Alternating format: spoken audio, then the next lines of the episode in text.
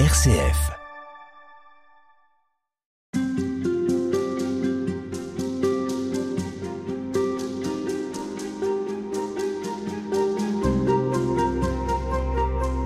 Avec le temps de l'Avent, nous entrons dans un temps d'attente, celle des dernières semaines avant une naissance, celle d'une promesse. Il y a une certaine impatience dans cette attente, comme chaque fois que quelqu'un ou quelque chose nous manque. C'est à ce sentiment et à cette expérience de l'attente impatiente que nous allons consacrer ces entretiens. Jean-Marc Liotto, bonjour. Bonjour. Vous êtes théologien et vous êtes permanent au sein de Fondatio. Fondatio, c'est un mouvement qui est né en France en 74 dans l'esprit du Concile Vatican II et au sein de Fondatio, eh bien, on s'applique à construire un monde plus humain et plus juste. Je crois que c'est ainsi que se définit lui-même ce mouvement, ou en tout cas les, les membres de ce mouvement. J'aimerais qu'on dise tout de suite, Jean-Marc Liotto, quel est le sens du mot avant, qu'il faut le redire, s'écrit A-V-E-N-T. Oui, ben on est proche de l'avènement, hein, c'est-à-dire euh, du fait que quelque chose vient, quelque chose arrive, euh, voilà. Et, et c'est ce que vous disiez, on, on, attend, on attend cette adventus, c'est-à-dire quelque chose, ce quelque chose qui vient, qui arrive, qui est devant nous.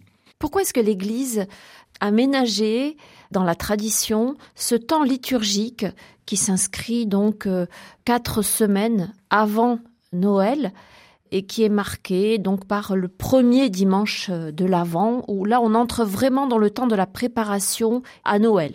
Alors je suis pas un spécialiste d'histoire hein, de l'Église, donc je pas les détails d'une mise en, en, place historique. De Sur la, un de la, plan spirituel, cette, je veux dire. Hein. Voilà, mais spirituellement, voilà, voilà on peut on peut certainement euh, trouver plein plein de, de, de belles raisons euh, anthropologiques déjà, c'est-à-dire que dans les religions qui ont précédé le, le christianisme, il y avait cette vibration, enfin cette communion avec les rythmes de la nature, et cette période euh, juste avant le, solstice d'hiver. C'est une période noire, euh, sombre, euh, angoissante, et on attendait euh, le solstice comme une fête du retour du soleil, une promesse que le soleil allait enfin gagner à nouveau sur l'hiver, sur, sur les longues nuits, sur le froid, sur la boue, sur voilà.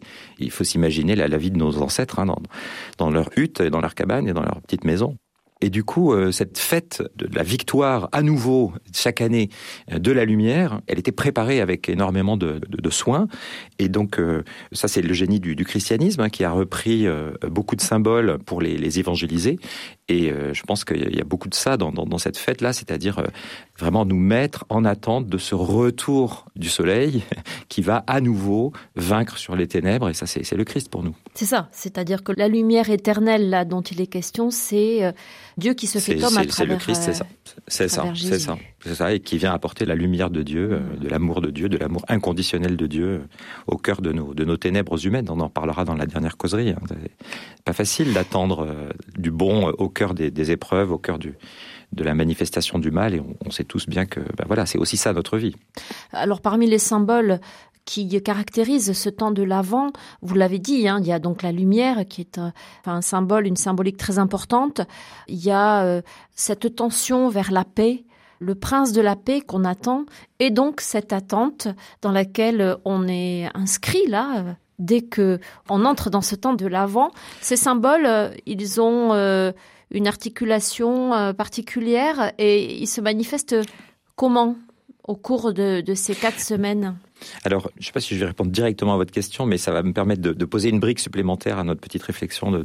Euh, J'ai parlé de, de, ce, de cet arrière-fond religieux hein, dans lequel finalement euh, ben, le christianisme s'inscrit parce que parce que voilà, c'est ce fond-là qu'il qu est appelé à évangéliser. Mais il y a une autre mémoire dans laquelle on, on s'inscrit résolument euh, dans ce temps de l'avance, c'est toute l'espérance d'Israël, c'est-à-dire l'attente d'Israël du Messie, l'attente de l'attente de l'avènement. Alors pour le coup, d'un monde où euh, Dieu régnera vraiment, c'est-à-dire euh, où euh, il y aura plus d'injustice, il y aura plus de douleur, il y aura plus de voilà.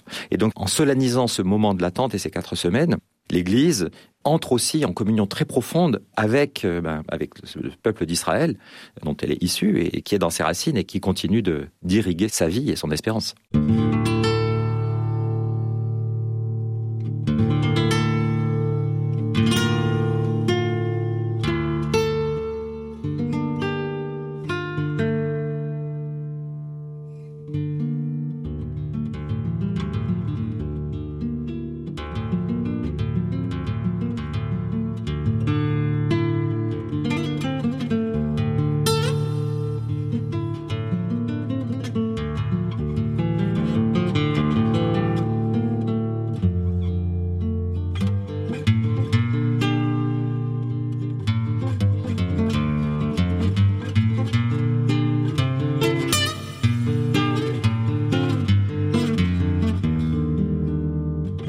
Jean-Marc Lyoto, cette attente dont nous parlons dans ces haltes spirituelles cette semaine, elle est donc caractéristique du temps de l'Avent dans lequel nous sommes entrés, et donc euh, elle fait écho à l'attente biblique, l'attente du Messie, du Sauveur, de celui qui va délivrer Israël. Il y a donc quelque chose de biblique également dans ce qu'on vit là nous chrétiens aujourd'hui? Ah oui, pour moi, c'est un des le temps de l'Avent que j'aime particulièrement. C'est vraiment un de ces moments euh, où particulièrement je, je, suis invité, je me sens invité par l'Église à, à communier à, à toute l'expérience du peuple d'Israël. Et ça commence par Abraham. Il y a toujours dans, dans l'expérience que fait le peuple et qui nous est livré dans, dans la Bible cette tension entre un aujourd'hui qu'il faut investir, qu'il faut habiter, euh, et un demain qui est promis et il faut tenir dans cette promesse. Et ça commence avec Abraham. Abraham, cet homme euh, sans enfant euh, qui s'entend dire je ferai de toi une grande nation. Alors ok, alors je me mets en route, j'essaie d'être fidèle à cet appel et, avec toutes ces étapes là, la pédagogie de Dieu se met en se met en œuvre pour pour Abraham. Mais c'est quand c'est quand la grande nation Quand Abraham meurt, il y a un fils, c'est tout quoi. Et puis il a même failli le tuer. Donc euh, et il a eu, ça a été compliqué l'arrivée de ce fils. et ça a été très très compliqué l'arrivée de ce fils, très compliqué. C'est une histoire pleine de détours. Et, et, la promesse, elle repose sur sur les patriarches, mais euh, mais c'est une toute petite famille finalement qui va en Égypte. Et puis en Égypte, alors là, ben, on est on est on est nombreux, mais on est on est menacé, on est, on est trop nombreux, on dérange, on fait peur. Et là encore, euh, alors cette promesse. Euh, et donc, euh, en fait, l'attente, la foi dans la venue du Messie, ben, elle s'élabore au fil des, siècles de l'histoire d'Israël, avec tous ces chaos, toute ces, cette déception par rapport à la monarchie de, David, qui, finalement ben, est balayée par les Babyloniens. Mais le roi promis, quand même, le roi promis, on peut compter sur cette promesse. Et donc, cette espérance dans le prince de la paix, qui viendra enfin apporter la paix, qui viendra enfin. Euh, c'est l'espérance d'Israël, et je pense qu'elle irrigue, elle peut irriguer magnifiquement notre nos impatiences à nous, c'est-à-dire mais quand est-ce qu'on aura un monde qui fonctionne? Quand est-ce et alors avec la, la crise écologique terrible là qui, qui, est là, et maintenant on commence à en être conscient, eh bien cette impatience de de l'avènement d'un monde enfin respectueux, enfin juste, enfin non violent, euh, voilà, elle ne peut pas ne pas travailler nos, tripes. Alors on sait aussi, Jean-Marc Lyoto, que dans la Bible, il y a euh, toute l'expérience humaine. C'est pas un texte euh, ou un ensemble de textes complètement déconnectés de la réalité. La Bible, c'est ah, l'humanité. L'humanité prise dans le souffle. Mais donc, euh, il y a quelque chose aussi de très euh, anthropologique, de, de, de, très existentiel dans cette attente. Qui que l'on soit, où que l'on soit, on a ressenti à un moment donné une impatience d'être pris, tendu vers dans un mouvement d'attente parce que ça tarde à venir. Tout à fait, tout à fait. D'ailleurs, il n'y a, pas de, thème biblique qui soit pas profondément anthropologique, hein, sinon ça serait pas du tout intéressant et pas du tout humanisant. Et euh, oui, oui, euh, c'est pour moi l'avant, c'est vraiment euh, ce moment privilégié où je peux laisser Dieu m'éduquer à la patience. Parce que toute attente euh, et tout désir, on en parlera un peu plus toute, euh, en prochaine causerie, je pense, mais tout désir euh, porte en lui une, une tension et donc une, peut nous, nous, nous, emmener à des réflexes, à des réactions d'impatience.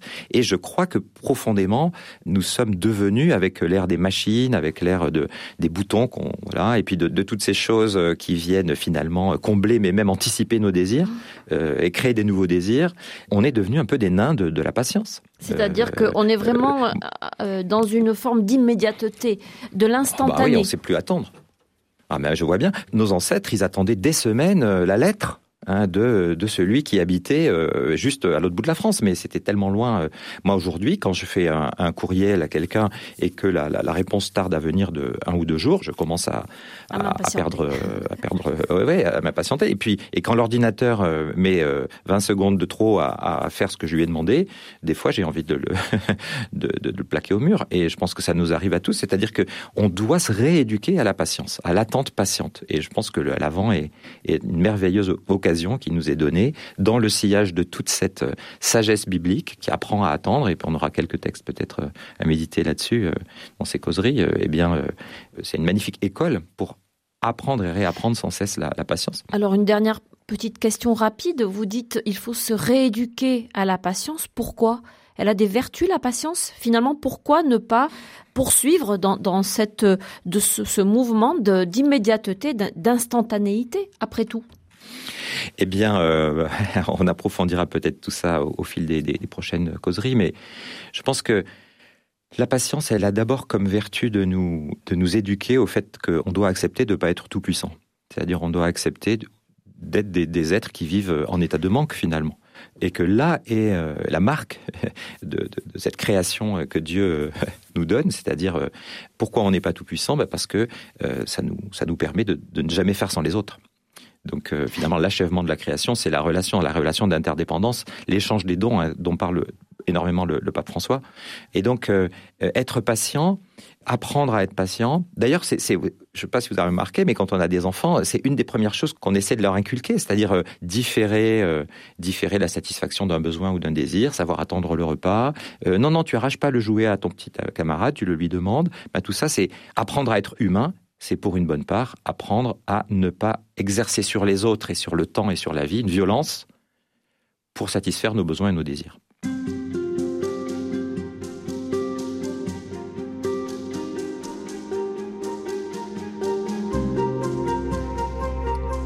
On s'est quitté, Jean-Marc Liotto, sur euh, l'idée que la patience et l'attente nous rappellent, s'il le fallait, que nous ne sommes pas tout puissants. Nous sommes des êtres euh, finis, euh, des êtres qui ont des limites. Quel rapport justement avec cette notion d'attente et de patience? Eh bien, sans doute, toutes et tous, nous avons, euh, vous en parliez dans la première causerie, et nous avons vécu cette attente de Noël quand on était enfant. Moi, j'aimais beaucoup plus euh, l'attente des cadeaux que le jour même des cadeaux. J'étais toujours un peu déçu en déballant mes cadeaux, même si c'était ce que j'avais demandé. Mais voilà, je dis ah bon, c'est là. Bon, ben maintenant voilà, c'est là.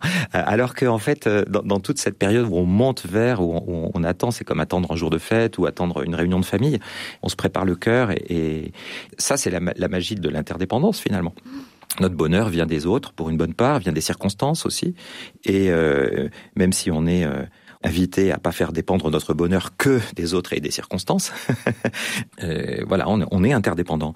Et donc euh, cette interdépendance, elle peut nous mettre dans une forme d'angoisse, de peur, hein, la peur du manque. Le mythe biblique euh, des origines, hein, le, jardin où, la femme et l'homme finalement prennent un chemin erroné, se trompent de bonheur. on voit bien que c'est parce que tout d'un coup ils ont eu un vertige par rapport au manque. Ils ont tout, sauf un fruit. Voilà, celui-là, s'ils le respectent, ça montre qu'ils font confiance à la, parole de Dieu qui dit bah, tu peux avoir tout sauf la totalité quelque part. C'est une parole du bibliste Paul Beauchamp, elle est tellement belle.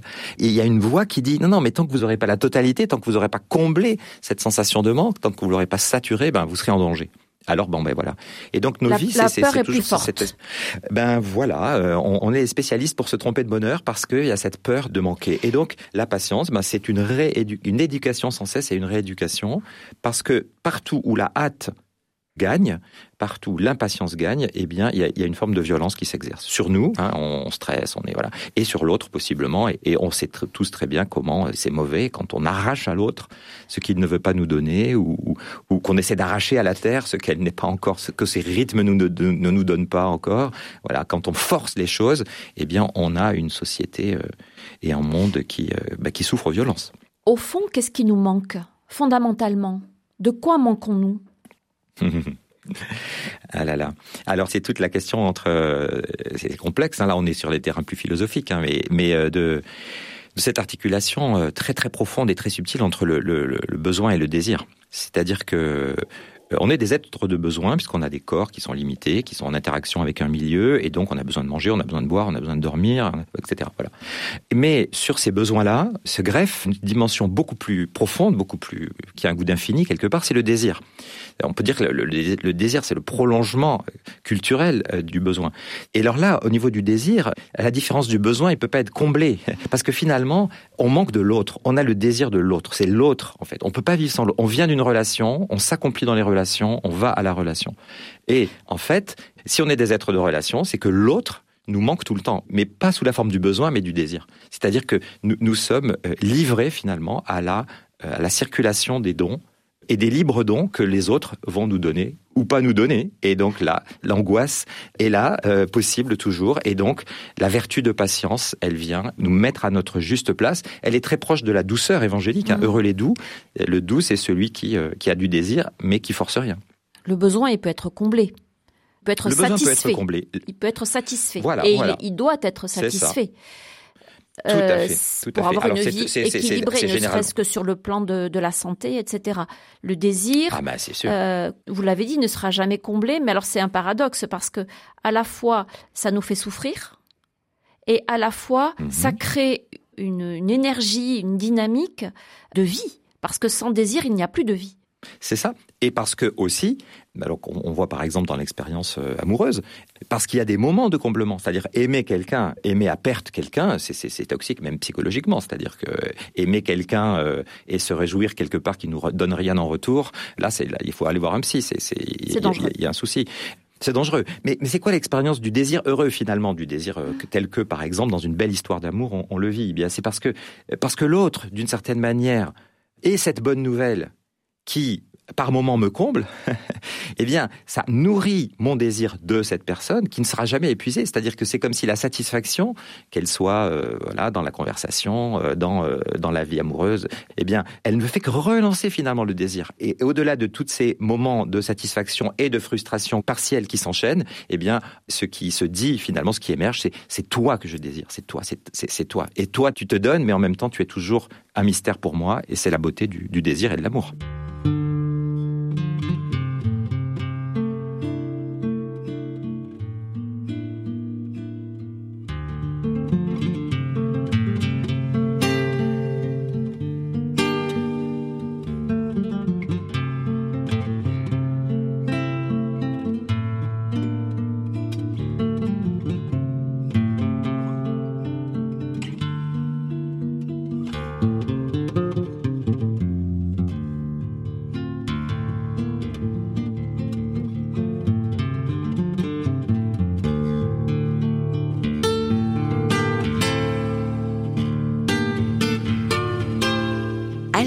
RCF.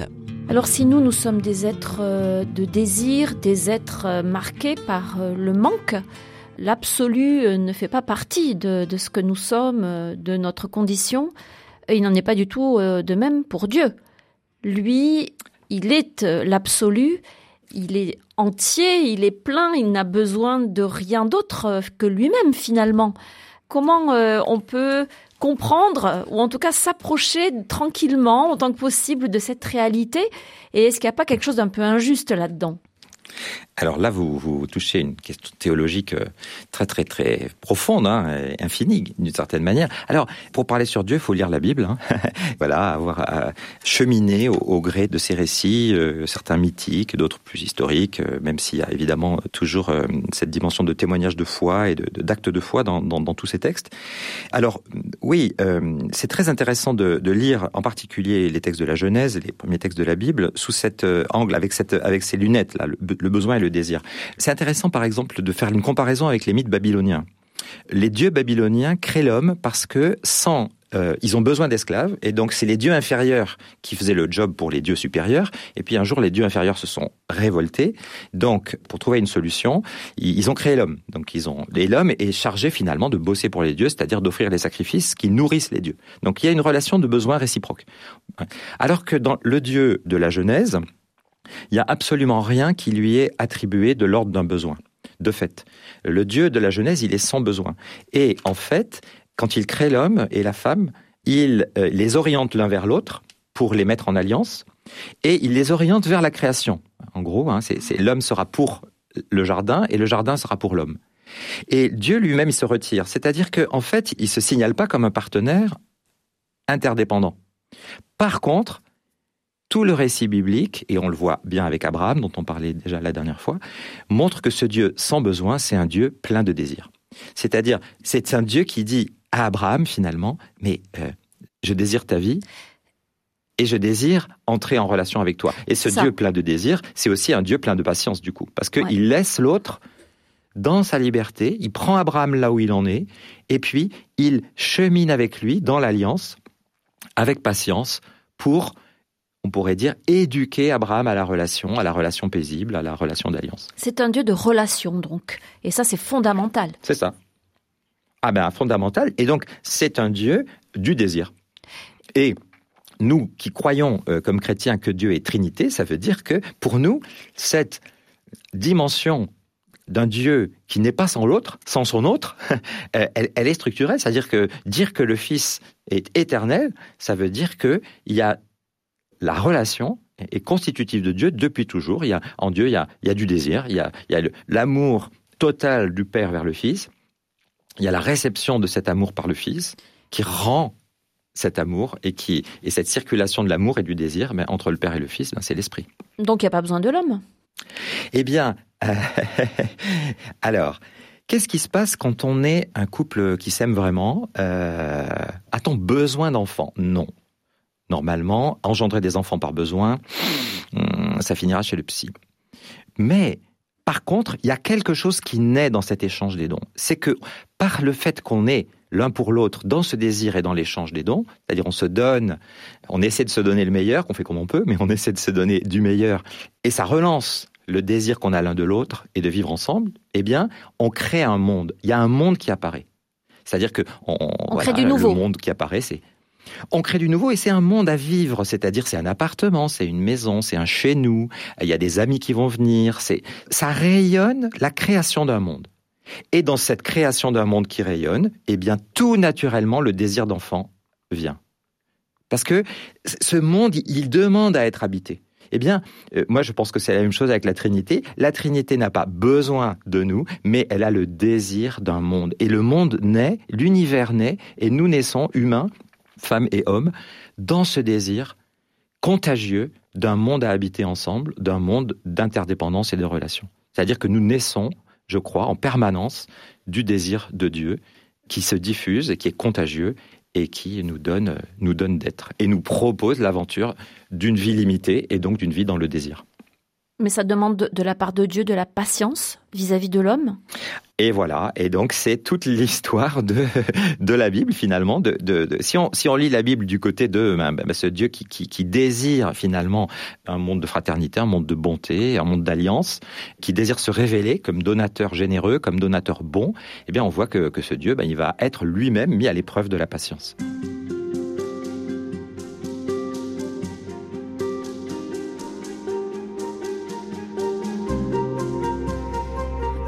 Est patient avec l'homme. Jean-Marc Liotto, c'est ce que vous disiez précédemment. En quelques mots, qu'est-ce qui vous fait dire ça Et si le temps de l'Avent pouvait être un temps où on entre en communion avec la patience de Dieu, où on se laisse éduquer par elle, ça serait un, grand cadeau spirituel à se faire, je pense, à, toutes et tous. Eh bien, cette idée de la patience de Dieu, je pense qu'elle elle transpire vraiment des textes bibliques, et en particulier dans la Genèse, il y a ce texte extraordinaire, alors difficile, mais extraordinaire du déluge, qui est euh, le coup de colère de Dieu. Et qui est quand même euh, justement la manifestation euh, inverse. C'est l'impatience de Dieu. c'est un moment d'impatience, voilà, c'est ça. On pourrait dire que dans cette histoire, dans ce récit mythique qui est emprunté au mythe babylonien, mais évidemment transformé, hein, eh bien, l'histoire entre Dieu et sa création est encore toute jeune, ça démarre. Dieu a un grand désir, un désir de bonté, un désir de justice, un désir de fraternité, un désir d'alliance hein, pour les hommes. Et puis qu'est-ce qu'il voit? Ben, Que la méchanceté culmine partout. Alors c'est très intéressant parce que ça nous dit encore peu plus que ce Dieu, il est sans besoin par rapport à lui. C'est-à-dire, c'est pas parce que les hommes le méconnaissent qu'il est en colère, c'est parce que les hommes sont injustes, mauvais les uns envers les autres. Donc il est déçu. Et donc il est déçu, voilà. Et alors, eh ben, il dit allez, hop, euh, je règle tout, et je recommence. on efface tout, on recommence, sauf que on garde un petit germe, hein, parce que là, on pourrait dire que l'arche c'est le symbole de la graine, hein. la graine qui est dure, qui est petite, qui est compacte, mais qui contient la vie en promesse. Et donc, euh, ben, on, noie tout. Et puis, mais alors, ce qui est magnifique, c'est que à la fin de, cette histoire, quand tout a été noyé et que la graine peut à nouveau se semer en terre et euh, redéployer une nouvelle création, eh bien, Dieu se dit c'est extraordinaire, cette délibération intérieure dans le texte se dit non, non, je ferai plus jamais ça. Non, c'est trop triste, je ne peux pas faire ça. Et donc, je vais faire autrement. Et qu'est-ce qu'il fait? Eh bien, il s'adresse à Noé et il passe une nouvelle alliance. Et dans cette nouvelle alliance, il donne sa bénédiction et il donne aussi un signe que jamais plus il ne mettra le, il fera ça, c'est l'arc-en-ciel. Et il donne à Noé et à ses descendants un régime alimentaire, exactement comme il avait fait à l'homme et la femme dans le jardin. Mais le premier régime alimentaire, il était complètement végétalien aucune violence. Dans le deuxième régime alimentaire, de cet homme qui est devenu violent, méchant, eh bien Dieu permet de manger la viande et dit vous serez la terreur des animaux. C'est-à-dire que Dieu, il descend dans la violence des hommes. Il vient rencontrer les hommes à l'endroit où ils sont exactement. Et c'est là qu'il est patient et super patient parce que maintenant, qu'est-ce qu'il va faire Dieu, le Dieu de la Bible Il va se coltiner cette violence des hommes pour lentement les en faire sortir. C'est ça son désir. Son désir, c'est que le monde soit à son image, sans violence. Alors comment est-ce qu'il, euh, en même temps, il essaye d'éduquer l'homme, lui aussi, à l'attente, à la patience et à la paix, parce qu'il ne fait pas que s'adapter à notre euh, violence et à notre méchanceté. Il essaie quand même de nous en tirer, de nous en éloigner autant qu'il le peut. Tout à fait, mais avec son style à lui, hein, par de douces attaches, comme dit le prophète euh, quand il parle du peuple d'Israël. Et c'est toute l'histoire d'Israël, parce que on peut. Euh, finalement, ça sera quoi la, réponse de Dieu? Ben, ça sera de choisir Abraham, d'éduquer Abraham, d'éduquer ses descendants, d'éduquer son peuple, de lui donner à à goûter finalement sa puissance de vie et de lui donner sa loi, c'est-à-dire de le structurer dans, eh bien, la pédagogie de Dieu, c'est celle qui prend appui sur une alliance pour que quelque part une culture de la bonté s'universalise et euh, on voit bien que bah, ça, n'arrive pas d'un jour et c'est toujours pas là. Ça s'inscrit dans le temps. C'est ça la, donnée fondamentale. C'est ça. La donnée fondamentale, c'est que, euh, comme dit saint Paul quand il médite sur la naissance, de, enfin sur la, voilà, sur l'advenue du Christ, à la plénitude du temps, quand, quand le temps fut venu. C'est-à-dire que et alors là, on peut dire que la nature est une grande école pour nous. Hein. Les choses se passent quand c'est le temps. Récolter des fraises en novembre, non, la nature ne donne pas ça. Les fraises, c'est au mois de mai. Et donc, c'est la même chose avec ce que Dieu a ensemencé, hein, cette graine d'alliance qu'il a ensemencée, d'abord en Abraham par Israël, et puis pour nous chrétiens, la plante Israël restant évidemment une plante déterminante et, capitale, mais ensemencée à l'intérieur de cette alliance par le Christ. Donc il y a un rythme il y a un rythme et il faut euh, écouter, il faut, il faut se rendre au rythme de Dieu et qui est tellement plus patient que nous.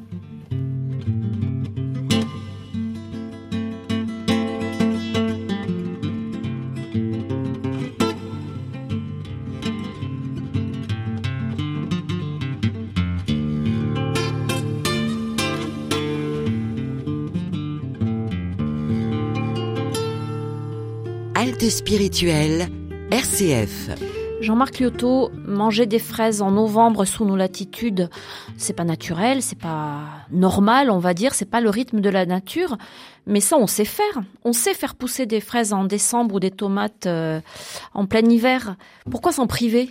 Pourquoi euh, lutter contre notre impatience? Pourquoi lutter contre cette envie, ce désir que nous avons de, satisfaire euh, eh bien nos désirs justement de façon immédiate? Ben, euh, je pense qu'il y a quand même une, une, évidemment, je n'ai rien contre les agriculteurs qui cultivent sous serre. Hein. Je, ne suis pas en train de faire, on fait pas de politique ici. non, non, mais c'est, je pense que sans vouloir viser quiconque, mais il y a quand même une euh, prise de conscience qui grandit heureusement. Alors moi, je travaille beaucoup avec des, des jeunes adultes hein, euh, au sein d'une école, dans mon association, et on voit bien que pour beaucoup, alors là, dans cette génération-là, c'est vraiment massif, et heureusement que cet emballement d'une certaine manière du besoin euh, de l'insatisfaction et du besoin de, de satisfaire de plus en plus vite, de plus en plus de désirs, dont un certain nombre sont quand même assez artificiels, ou en tout cas sont questionnables, nous conduit collectivement à un chaos très grave. Ça nous rend pas heureux. C'est-à-dire que alors après, euh, oui, euh, je pense qu'il faut questionner le type de bonheur que ça nous procure. Mais enfin, ça, c'est à chacun de se donner. Moi, Moi, mhm. j'ai pas le droit de dire à quelqu'un tu te trompes de bonheur. Mais par contre, j'ai le droit de dire à quelqu'un réfléchis bien au bonheur que tu poursuis. Est-ce qu'il t'humanise vraiment? Est-ce qu'il te rend vraiment heureux? Est-ce qu'il te rend heureux avec d'autres? Est-ce qu'il te rend heureux pour d'autres? Est-ce qu'il construit pas un monde injuste? Mais juste euh, pour terminer, ce qui est important, c'est que ça nous conduit vers un chaos ça nous conduit vers un chaos, c'est-à-dire la planète s'épuise. Alors les chiffres, je les ai pas exactement en tête, mais les, quelques pourcentages de gens plus riches pompent un pourcentage effroyable des richesses de la planète et rejettent une quantité effroyable de substances qui sont toxiques à terme, euh, ne serait-ce que pour le réchauffement climatique. Donc il y a un problème, c'est-à-dire qu'il faut vraiment tous se poser la question et les événements nous, nous y poussent. Alors est-ce qu'on va le faire suffisamment vite? Alors là, par contre, il faut être impatient, c'est-à-dire dans euh, le fait que nous sommes dans des situations où nous avons installé de très graves injustices et des injustices par rapport à l'environnement, à la planète qui nous porte. Euh, nous sommes sur des voies qui sont dévoyées collectivement. Et là, il y a urgence, par contre, à dire que cette impatience euh, consumériste euh, d'aujourd'hui, elle est fourvoyée. Alors à cet endroit-là, il ne faut pas user de patience. Il faut dire et, redire. Ce que fait le pape François, d'ailleurs, admirablement. Cette impatience qui nous caractérise, elle crée, elle suscite un dysfonctionnement c'est même l'essentiel de, la crise au niveau de la nature et de son rythme. C'est ça. On pourrait dire que euh, un des messages, mais qu'il faut dire avec, alors pour le coup avec urgence, euh, ça nous renvoie à l'Évangile d'ailleurs. Hein. Mm. Le Christ est patient, mais il y a aussi énormément d'urgence dans l'Évangile. Hein. C'est-à-dire il y a des choses qui doivent être dites, il y a des choses qui doivent être faites aujourd'hui pour préserver l'avenir, et en même temps, eh ben voilà, on force pas les consciences, mais euh, ce qui doit être dit doit être dit. Et aujourd'hui, ben il faut dire que il faut qu'on se calme. Il faut qu'on se calme, il faut qu'on réexamine nos désirs, il faut qu'on invente un autre récit du bonheur que euh, un bonheur par comblement euh, artificiel de toutes sortes de choses qui vont nous faire sentir un peu moins vulnérables euh, mais c'est pas durable. C'est une illusion. Il y, a des, il y a des exemples dans les évangiles, notamment où il y a beaucoup de paraboles qui font référence justement à la nature, au rythme. On peut s'appuyer là-dessus? Ah bah oui, complètement. Et euh, peut-être il y en a une que j'aime particulièrement qui montre bien cette composition des temps finalement qui nous est demandée comme humains. C'est la parabole donc de la de la graine qui pousse toute seule hein, en Marc, euh, Évangile de Marc, chapitre 4 à partir du verset 26. Elle est admirable parce qu'elle est très courte, mais elle est très balancée. C'est l'histoire d'un homme qui jette la semence en terre. Alors là, pour le coup, c'est un acte, c'est un acte volontaire. Hein, euh, pourquoi il fait ça? Ben Parce qu'il veut manger, hein, il veut récolter. Voilà, il agit. C'est lui qui agit. Et puis, une fois qu'il a jeté sa semence, elle n'est plus dans ses mains, elle appartient à la terre. Et alors là, il y a quelque chose qui se met en place où l'homme, ben, il va qu'à ses occupations, il dort, il, se lève, euh, le jour, la nuit. Et c'est la terre maintenant qui fait les choses à son rythme. L'herbe porte le fruit, dit le grec, mais elle porte le fruit par étapes. D'abord l'herbe, puis l'épi, puis le grain dans l'épi. Et donc là, l'homme, il ne peut rien forcer, il est obligé d'attendre, il est obligé d'être patient pour le coup. Mais qu'est-ce qu'il fait? Il vient à son champ et il regarde quand sera le moment favorable, le moment de la récolte, le kairos, comme dit le, grec. Hein. C'est-à-dire que dans le chronos, hein, c'est-à-dire le, temps qui s'écoule, le temps des heures, des semaines, des mois, des années, eh bien, on a à être vigilant pour déceler des signes. Quand est-ce que c'est le moment? Parce que si on récolte le blé trop tôt, ben, on n'aura pas du bon blé. Mais si on récolte trop tard, eh ben, la récolte risque d'être gâtée, pourrie, euh, brûlée. Donc, il faut garder une vigilance, la vigilance du moment favorable, et là on met la faucille, dit le texte. C'est-à-dire que finalement, ce que l'Évangile nous propose, c'est un style de vie où l'homme joue sa carte, et Jésus joue sa carte, il proclame, il dit les champs sont blancs pour la moisson, et en même temps, il le fait avec toujours cette écoute du rythme de Dieu. Et on voit bien dans l'évangile de Luc, par exemple, à un moment donné, Jésus, quand il voit Jérusalem, il a un accès, hein, il pleure et il dit sa déception. C'est-à-dire que le projet initial de Jésus, c'était certainement d'apporter la paix dans son peuple, dans ce temps de crise, pour que rayonne quelque chose d'autre et pas la guerre qui allait éclater quelques décennies plus tard. Mais ça, ça marche pas. Alors, ben voilà, c'est l'épreuve de la patience pour Jésus, c'est-à-dire l'épreuve de d'accepter que le rythme de Dieu, le rythme du Père est autre et que, eh ben lui, il a à tout donner dans le présent qui est le sien, ce présent d'opposition, et puis de faire confiance que bah, le rythme de l'avènement du royaume, eh ben, personne ne le maîtrise. Il faut écouter les signes. Et ça n'est supportable que s'il y a de la confiance. Si on est confiant dans ce qui va arriver, parce que sinon c'est c'est un non-sens, c'est intenable. Tout à fait. Ce n'est supportable que si on est, pour le coup, euh, supporté par les, ce qu'on appelle les vertus théologales. Hein, ça, c'est un mot technique, mais de l'amour, de la foi, confiance et de l'espérance. Ça ne peut se vivre que dans une dose d'amour, une dose de confiance et de foi, une dose d'espérance.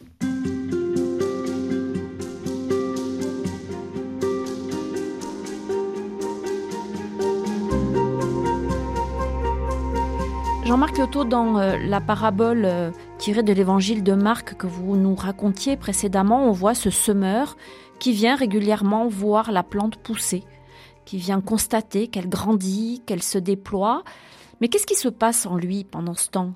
Alors qu'il voit que quelque chose se passe, est-ce que lui est totalement passif?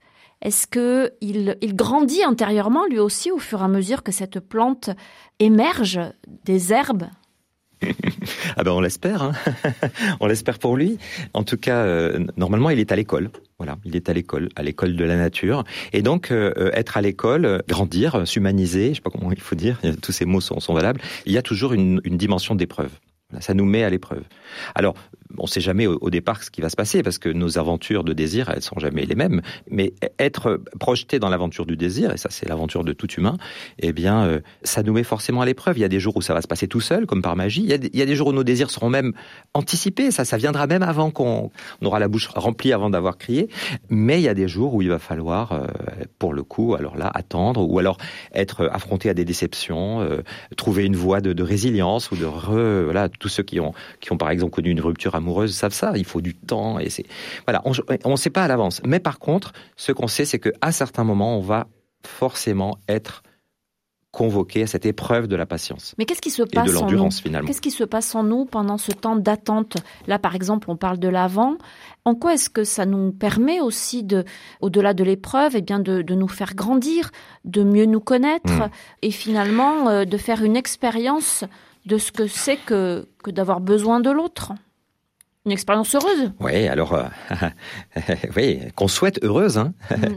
et, qu'on peut espérer heureuse. Voilà, euh, ça c'est l'espérance, c'est-à-dire que, voilà, quelle que soit la couleur du présent, euh, il y a quand même cet orient de dire bon, ça m'emmène quelque part. Voilà, la vie va gagner. Mais sous quelle forme, j'en sais pas toujours grand-chose, hein, parce que quand on est face à une très grosse déception ou quand on est face à une épreuve de patience vraiment énorme, c'est-à-dire pouvoir se dire mais est-ce que ça viendra ou ça, ça viendra peut-être jamais? Eh bien là, on est sans garantie. Donc c'est là où l'espérance justement, euh, qui est sans visage, qui est sans image, euh, a une, importance énorme. C'est-à-dire, c'est-à-dire bon, allez, je vois pas, mais je crois qu'il y a quand même du bon pour moi, du meilleur pour moi et pour nous.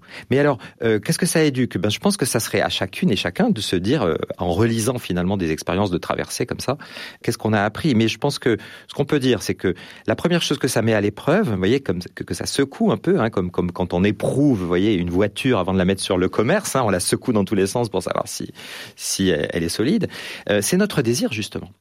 C'est-à-dire que euh, nous sommes des êtres de désir. Et la Bible et l'Évangile accordent une, importance énorme à ça. Dieu veut notre désir, il nous appelle. Que veux-tu que je fasse pour toi? dit Jésus à, l'aveugle. Et il y, a, cette injonction de Jésus hein, qui est absolument énorme. Hein. Demandez vous recevrez, frappez, on vous ouvrira. Euh, c'est-à-dire que il invite ses auditeurs à, être comme lui-même d'ailleurs, à exprimer leur désir, à être, à habiter, voilà, habiter leur désir et l'exprimer. Voilà. Mais par contre, ce que le texte ne dit pas, c'est demander, vous recevrez tout de suite. Ça, il dit pas ça. C'est-à-dire, il n'y a pas, il y a aucun mot sur le camp, et il n'y a pas non plus demander, vous recevrez exactement ce que vous avez demandé. C'est-à-dire que parfois, et ça, je pense qu'on en a tous fait l'expérience. On veut une chose, on l'exprime, on commence à se mettre en route, et au fur et à mesure, et aussi avec les tours et les détours de notre vie, on se rend compte que c'est pas exactement ça qu'on voulait. En fait, sous notre désir s'en cachait un autre, qui était plus profond, qui était plus humanisant. Et parfois, on a euh, heureusement qu'on n'a pas eu tout de suite ce qu'on voulait, parce que ça nous a obligés à à nous préciser à nous-mêmes finalement ce que nous voulons. C'est comme si le Seigneur, à travers tous ces moments euh, où ça vient pas, où ça vient pas comme on veut, eh bien, nous dit que veux-tu vraiment que la vie fasse pour toi? Que veux-tu vraiment que je fasse pour toi? Et ça, c'est déjà énorme pour nous de nous éduquer comme être de désir. Vous avez employé plusieurs fois le terme d'humaniser devenir plus mm. humain. Qu'est-ce que ça veut dire et en, mm. quoi ça a un rapport avec euh, cette patience et cette attente dont nous parlons? Ah là là. Eh bien, euh, je pense qu'on peut dire, euh, tous les anthropologues et les, philosophes sont d'accord avec ça, que euh, une des grandes caractéristiques de l'être humain, c'est que quand il naît, quand il arrive sur cette planète, il est tout sauf fini. Il est tout sauf fini. Il, contrairement à plein d'animaux qui, qui, ont déjà tous les réflexes qu'il faut pour pouvoir se nourrir de manière autonome et tout ça. Alors c'est fragile, mais en tout cas, ça fonctionne. Mais l'humain, il fonctionne, il fonctionne pas. C'est-à-dire que on n'est pas humain, on le devient. Et ce processus, il n'est pas terminé parce qu'on a 30 ans et qu'on est diplômé et qu'on est on, devient sans cesse un humain. Et c'est ça la merveilleuse aventure que la Bible nous raconte. C'est un Dieu qui désire l'humain vraiment humain. Alors, cet humain vraiment humain, pour nous, chrétiens, bah, c'est Jésus, c'est le Christ.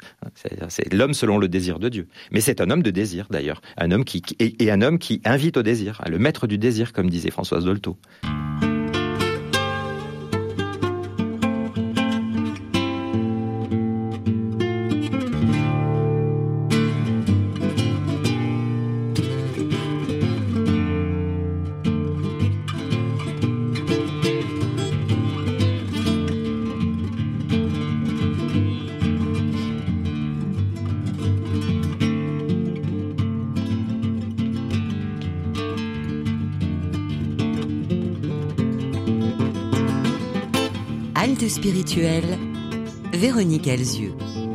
Jean-Marc Lyoto, vous alliez euh, évoquer une autre piste pour parler de, de ce euh, qui nous, en quoi Ce nous que ça éduque. en Ouais, nous. ouais, ouais.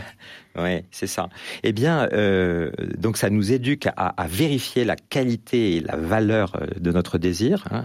Et puis, ça nous éduque aussi à vivre ce désir avec le moins de violence possible. Voilà, de moins en moins de violence.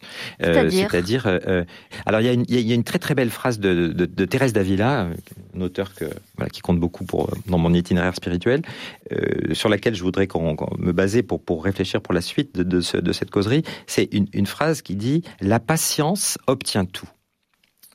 La patience obtient tout. Alors quand on connaît un peu Thérèse d'Avila, euh, on voit le poids de cette phrase parce que Thérèse d'Avila, c'est une bouillante hispanique, euh, c'est une femme de feu, c'est une femme de désir pour le coup. Euh, vous savez, quand elle était euh, jeune fille, elle écrivait des romans de chevalerie. hein. elle, était, voilà, elle était pleine de, euh, de ses exploits chevaleresques. Euh, voilà, de fougue. Voilà, voilà. Une femme très fougueuse et pourtant qui a réussi finalement à, à accoucher de, de sa vocation ultime que très tard hein, dans sa vie, à, à une- à un âge où à l'époque on était déjà une personne vraiment vénérable et âgée. Donc la patience obtient tout, dit écrit Thérèse à ses sœurs. Alors c'est pourquoi? Parce que évidemment, elle ne parle pas d'une patience, voyez, passive, c'est-à-dire quelque chose qui serait une extinction du désir. Voilà, je vais mollo avec le désir, comme ça, voyez, c'est un petit peu la piste de du philosophe Épicure, euh, je modère mes désirs, je ne désire que des choses que la vie pourra m'apporter facilement, et comme ça, je souffrirai pas, ça sera plan-plan, voilà. Mais ça, c'est pas la voie biblique. La voie biblique, c'est la voie du Christ, la voie du désir, du désir de la relation, du désir de l'autre, du désir d'une vie bonne, partagée, où on demande, où on frappe, hein, où on cherche. Mais elle n'a pas dit la demande obtient tout. Elle n'a pas dit. C'est-à-dire qu'elle a en tête évidemment une vie désirante, mais entre cette expression du désir et sa réalisation, elle intercale la patience. Et pour elle, c'est la patience qui obtient tout. C'est-à-dire, c'est quoi à cet endroit-là la patience? Ben, C'est ce qui est nécessaire lorsque vous avez un Mm. désir qui implique l'autre. Quand votre désir implique l'autre, c'est-à-dire quand la satisfaction de votre désir ne peut naître que d'une libre décision de l'autre. On le voit bien dans la vie de couple, dans- la vie amicale, dans toutes nos relations d'alliance. Quand ce qui comblera notre désir, eh bien, ne peut provenir que d'une libre décision de l'autre, soit on fait violence, Hum. Et on brusque voilà, l'autre. Et on, et on brusque l'autre. Et on est des spécialistes pour manipuler l'autre. Alors parfois c'est par la plainte, parfois c'est par la, la violence, parfois c'est par euh, on fait des coups à trois bandes. Vous voyez, on, pour faire en sorte que quelqu'un d'autre. On, va- voilà, on est des spécialistes. Et soit on fait ce cadeau à l'autre de lui dire voilà mon désir, mais ce que je t'offre en plus, hein, c'est mon respect de ta liberté. C'est le fait que je m'en remets vraiment. Tu sais ce que je veux, voilà, je te, je le dis. C'est très important d'exprimer ses désirs, hein, ses besoins. hein. Dans la vie de couple, on le sait. Enfin, en tout cas, ça aide beaucoup. Et en même temps, je t'offre cette confiance que je te fais, voilà, et, et ce et ce respect, euh, cette douceur. Et donc, vis-à-vis de Dieu, c'est pareil. Demandez, vous recevrez. Frappez, on vous ouvrira. Et faites aussi à Dieu ce cadeau de la patience, c'est-à-dire de dire au Seigneur, écoute, voilà, en moi c'est comme ça, ça peut changer, mais c'est quand tu veux, comme tu veux. Et c'est Désarmez-vous cette patience, d'après. Thérèse. que- Voilà, en gros, c'est l'idée, c'est ça, c'est de se désarmer. C'est d'être des êtres de désir, pas moins de désir, mais d'être des êtres de, de- de désir qui, qui apprennent à se désarmer, à se laisser désarmer. Et nos impatiences sont presque toujours le début d'une forme de guerre, alors d'une guerre qu'on se livre contre soi-même, hein, parce que Mm. qu'est-ce que ça nous tend, qu'est-ce que ça Mais nous parce que euh, emmène ça nous met euh, aussi dans, dans une, un sentiment d'impuissance ou dans une situation d'impuissance parfois. Justement parce que la limite, c'est la liberté de l'autre.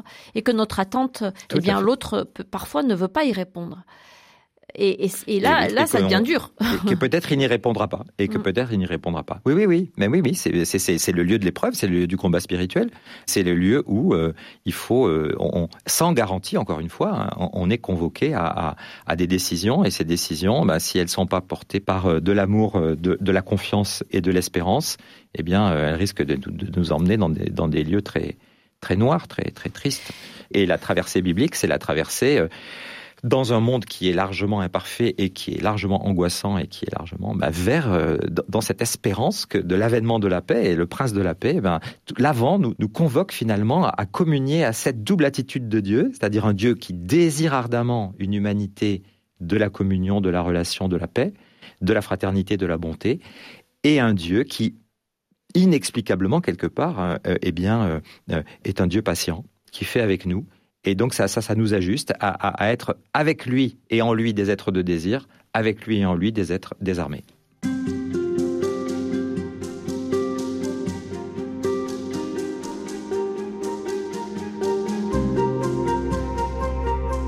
Jean-Marc Kyoto, je rappelle que vous êtes théologien et euh, permanent au sein du mouvement Fondatio. Le mouvement Fondatio se présente comme s'appliquant à construire un monde plus humain et plus juste. Or, on voit bien que la justice et euh, le respect des personnes euh, ne sont encore pas euh, parfaitement atteints, c'est le moins qu'on puisse dire, et que bah il y a du mal. et puis en ce moment, on prend une grosse, on, on, prend une grosse claque les chrétiens par rapport à ça en ce moment, hein, les catholiques. Hein. Waouh. En plus. Donc voilà, on est tous au pied du mur. Bah, on est face au mal, quoi. On est face au mal et puis aussi au malheur. Euh, qui met à l'épreuve euh, la patience et la patience. Hum, comment on fait pour mmh, euh, mmh. pour garder patience face à ce qui est le finalement le, contraire de ce pourquoi nous sommes faits et du message évangélique, de ce que le Christ est venu nous nous dire, de son, dont il est venu nous délivrer? Alors, euh, encore une fois, là, là c'est vraiment le genre de domaine où euh, livrer une, une, manière de faire et un kit, comment on fait, euh, ça serait éminemment dangereux, parce que de fait, dans ces moments-là, qui sont des moments d'épreuve, hein, quand on est confronté au mal, en fait, hein, confronté au fait que non seulement ça vient lentement, mais parfois ce qui vient, c'est tout le contraire de ce qu'on voudrait. Et puis c'est tout le contraire. Mmh. Ce qui vient, c'est tout le contraire de ce qu'on espère ou de ce qu'on désire. Alors c'est l'épreuve, hein, c'est l'épreuve, et, et, dans l'épreuve, chacun est, est d'une certaine manière seul, c'est-à-dire qu'il n'y a aucune épreuve n'est comparable à une autre. Donc du coup, il n'y a pas de recette toute faite. Par contre, euh, la, Bible nous, nous, offre, euh, et l'expérience spirituelle de, l'Église nous offre euh, des pistes pour réfléchir, pour puiser des énergies en fait, hein, pour, des énergies de résistance. Alors, il y a une, une parabole qui m'inspire énormément, alors qui doit être bien comprise, hein, elle est délicate, hein, mais c'est la parabole du, du, bon grain et de l'ivraie dans l'évangile de Matthieu, selon Matthieu, au chapitre 13, du verset 24 au verset 30. C'est une histoire, une petite histoire agricole, encore une fois, que Jésus euh, raconte dans euh, tout un ensemble de, paraboles. Tout le chapitre 13 hein, chez Matthieu, c'est consacré à des paraboles, des petites comparaisons comme ça, plus ou moins longues, où Jésus essaie de dire c'est quoi le royaume, c'est-à-dire c'est quoi la vie selon Dieu. Vivre selon Dieu, selon les énergies de Dieu, selon le style de Dieu. C'est quoi? Ça implique quoi? Et dans cette parabole, il y a l'histoire d'un homme qui a semé du bon grain dans son champ, donc toujours cette idée de semer pour récolter, parce que voilà, il faut manger. Et puis il y a un ennemi qui est venu derrière et qui a semé. alors, vous voyez, il a copié, il a fait comme le maître, mais au lieu de semer du bon grain, il a semé de la mauvaise herbe. Et au début, la caractéristique de cette ivrée, euh, c'est que quand elle commence à pousser, ben, ça ressemble un peu à du blé, on ne voit pas. Et puis c'est seulement au bout d'un moment, dans le rythme de la nature, qu'on se rend compte que finalement, ce champ il est mélangé, hein. il y, a, plein de mauvaises euh, herbes à l'intérieur. Et alors, la parabole, à partir de là, se focalise, met le projecteur sur deux euh, groupes, les serviteurs du maître et puis le maître. Euh, il n'y a plus que, hein. l'ennemi, on le voit plus. Il a disparu de la circulation. Il a laissé, on pourrait dire, le résultat de son sabotage opérer tout seul. Et en fait, que veulent faire les serviteurs? Ils demandent au maître, d'abord, première chose qu'ils lui demandent, première question, mais dis-nous là, euh, ôte-nous d'un doute, c'est de la bonne herbe que tu as mis dans ton champ? C'est du blé que tu as mis dans ton champ ou c'est un mélange cheap euh, De mauvaise euh, qualité Avec des mauvaises herbes de mauvaise qualité, voilà. C'est-à-dire que la première réaction des serviteurs face à ce champ qui est merdique, enfin voilà, qui n'est pas un beau champ, qui est un champ sale, c'est de mettre en doute la qualité de l'œuvre première du maître.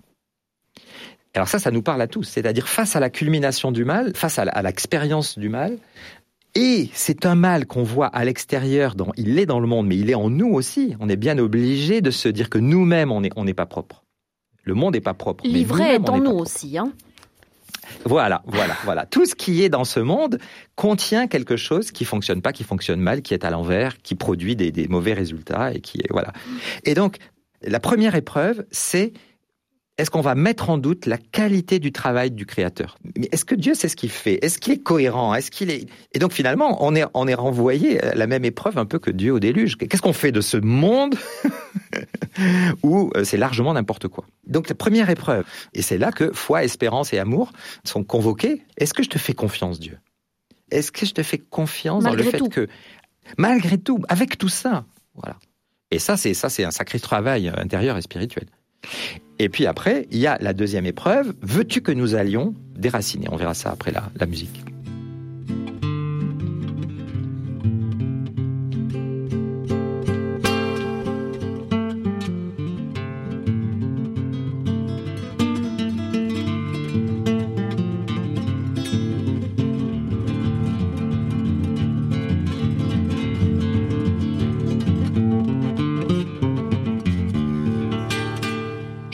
On a quand même une responsabilité, ou en tout cas une capacité, c'est celle d'arracher les mauvaises herbes.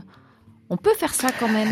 Alors, euh, tout à fait. Alors, euh, on va voir qu'est-ce que la parabole nous en dit, parce que c'est une éventualité, bien sûr, que les, que les serviteurs euh, proposent au maître. Une fois que les- le maître les a rassurés en leur disant non, non, non, non, non, non, moi, j'ai semé du bon grain, et puis après, il y a quelqu'un qui travaille, voilà, il- qui travaille derrière moi, et puis euh, et qui veut gâcher finalement euh, mon travail, mais euh, voilà. Et, alors, euh, les serviteurs, hein, veux-tu que nous allions arracher? Et alors là, il faut méditer et méditer et méditer encore cette réponse du maître. Surtout pas, dit-il, car vous risqueriez, en ramassant la mauvaise herbe livrée, d'arracher en même temps le blé. Laissez l'un et l'autre croître ensemble jusqu'à la moisson, et au moment de la moisson, je dirai au moissonneur, ramassez d'abord l'ivraie, liez-la en botte que l'on fera brûler, quant au blé, recueillez-le dans mon grenier. C'est-à-dire que là, vous voyez, là, on, voit un, exploit de patience, on pourrait dire, un stop mis à la hâte des euh, serviteurs par le maître, par la patience du maître, qui est, lui, confiant dans les rythmes de la nature, et qui dit, finalement, si on regarde bien cette histoire, qu'est-ce qui ferait gagner l'ennemi? Qu'est-ce qui ferait gagner l'ennemi? C'est-à-dire, qu'est-ce qui pourrirait vraiment la récolte, qui gâcherait Mhm. la récolte Eh bien, c'est que en allant arracher trop vite les petites herbes, les serviteurs arrachent aussi trop d'épis de blé et que du coup, derrière, la récolte soit minable. C'est-à-dire qu'ils aient stérilisé le bon à venir en étant trop pressés de venir euh, se débarrasser, euh, faire un champ propre. Et le maître, lui, a confiance que il sait qu'au bout d'un moment, le tri va se faire, mais il faut pas le faire trop vite. Il faut accepter que ce soit une affaire mélangée, un champ sale jusqu'au dernier jour. Et ce jour-là, alors là, il y a le kairos dont on parlait l'autre jour. Là, ça sera le moment du tri. C'est-à-dire que le tri vient à un moment, mais ce moment, c'est pas toujours nous qui le choisissons. Mais on a aussi des combats à mener. Alors, à quel moment on sait que le combat est juste, que c'est le moment de s'engager, que c'est le moment d'y aller parce qu'il y a quand même des choses insupportables et qu'on a la, la capacité de, de réparer ou de, d'améliorer quand on parle d'injustice sociale, par exemple? Oui, Si on Par transpose ça, cette notre parabole à, à notre monde actuel. Donc euh, aucune parabole euh, et aucun enseignement évangélique n'a prétention de couvrir l'ensemble du champ des expériences humaines. hein. Donc euh, notre modèle, c'est toujours notre modèle, notre référence, notre orient, c'est toujours le Christ. Le Christ est un homme engagé. Le Christ c'est un homme qui qui s'est mis en danger, par exemple, pour lutter contre des exclusions à, à son époque, qui étaient des exclusions de type religieux.